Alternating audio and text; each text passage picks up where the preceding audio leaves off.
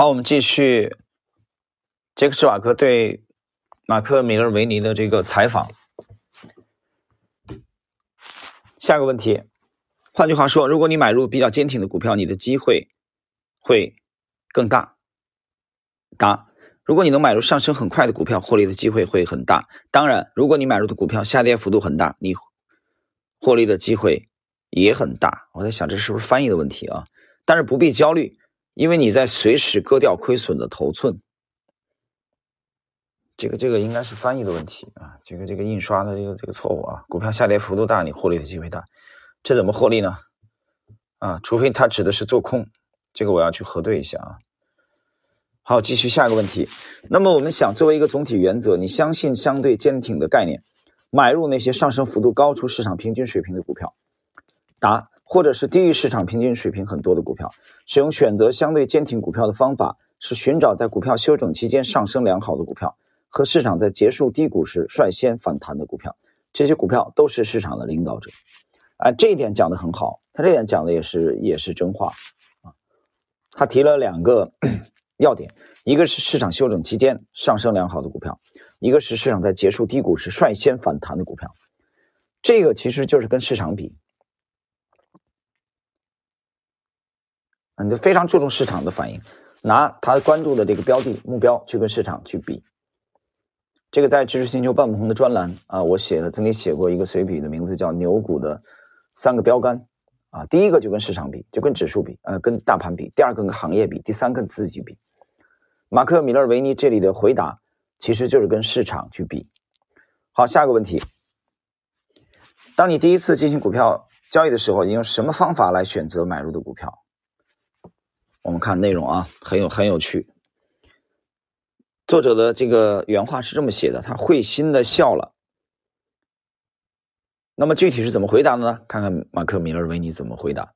我没有任何方法，我当时只买刚下跌的低价股票。我也从经纪人那里获得一点小道消息。啊，这是指的是他第一次买股票的时候，其实不懂，完全就是买下跌的低价股。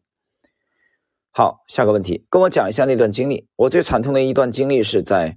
一次经历是八十年代初，我的经纪人告诉我买一只刚好以二十美元以下交易的股票，这只股票下跌了四到五个点，我开始心焦。他告诉我不要焦急，他向我保证股票会盈利。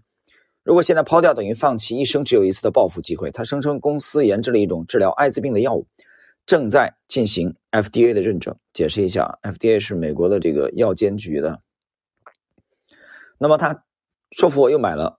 许多该股票一直低迷，最后我不能再买了，因为我的钱用完了。故事的结果是那个股票只剩下不到一美元的价格，我的钱全部亏掉了。下个问题，那次交易你亏掉了多少？你曾经亏过那么多吗？我总共亏了三万到四万美元，其中有一半是在那次交易中亏掉的。最惨的是，亏损的一部分钱是借来的。那次经历让你丧失了对股市的热情，是吗？回答没有，但这让我感到很不安，充满了挫折感。我哭了。最伤心的是，我以为失去了机会，因为我赔光了所有的股本。但是不管发生什么，我从来没有放弃过一种信念：每天这里都会有机会。这件事告诉我，开始考虑如何来分辨股这些股票。我的错误是把决策权交给了其他人。我确信，如果我自己来做，我会成功。是什么给你信心？肯定。不是你的交易成果。看看马克·米勒维尼的回答：“这是我的个性，我不是一个容易放弃的人。也许唯一重要的因素是我对这个游戏有强烈的参与热情。我相信，只要给予任何人充足的时间，让其付出努力，几乎每个人都能在股市中获得纯利润。但是，要成为一名优秀的交易人，你必须对此有热情，你必须热爱交易行当。迈克尔·乔丹没有成为一个伟大的篮球运动员，因为他想做产品的代言人。啊，他在他在。”批评乔丹啊，太注重商业化。梵高没有成为伟大的画家，因为他梦想着有一天他的画可以卖到五千万美元。关于迈克尔·乔丹和这个梵高啊，后来他的两部专著里其实都有过涉及，到时候后后边大家可以去自己去阅读一下啊。但是这一段的里边，我们能看到了从早年的这个马克·米勒维尼的这个特点，就看到了他以后的样子，他以后也这样。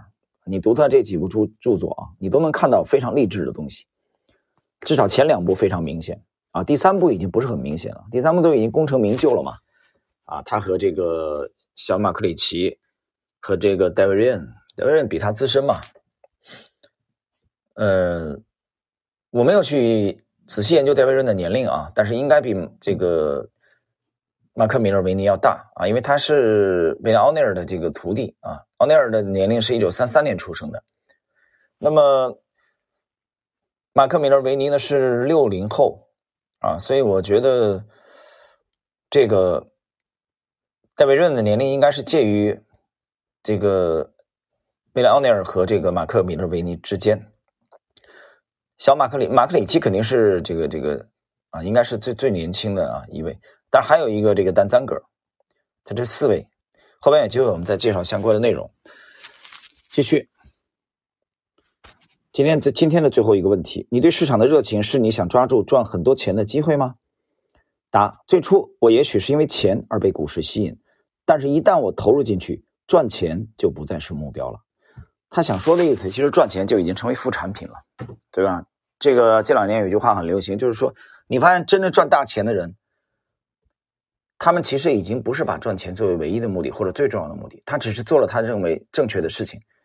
那么赚的利润，这些钱成为了衍生品、副产品，啊，就像你做豆腐，呃，要制作豆腐的时候，啊，把黄豆加工的时候，啊，做豆腐的时候出来了一些其他的东西，比如说豆浆啊，啊，这种豆渣，这种这种副产品、衍生品。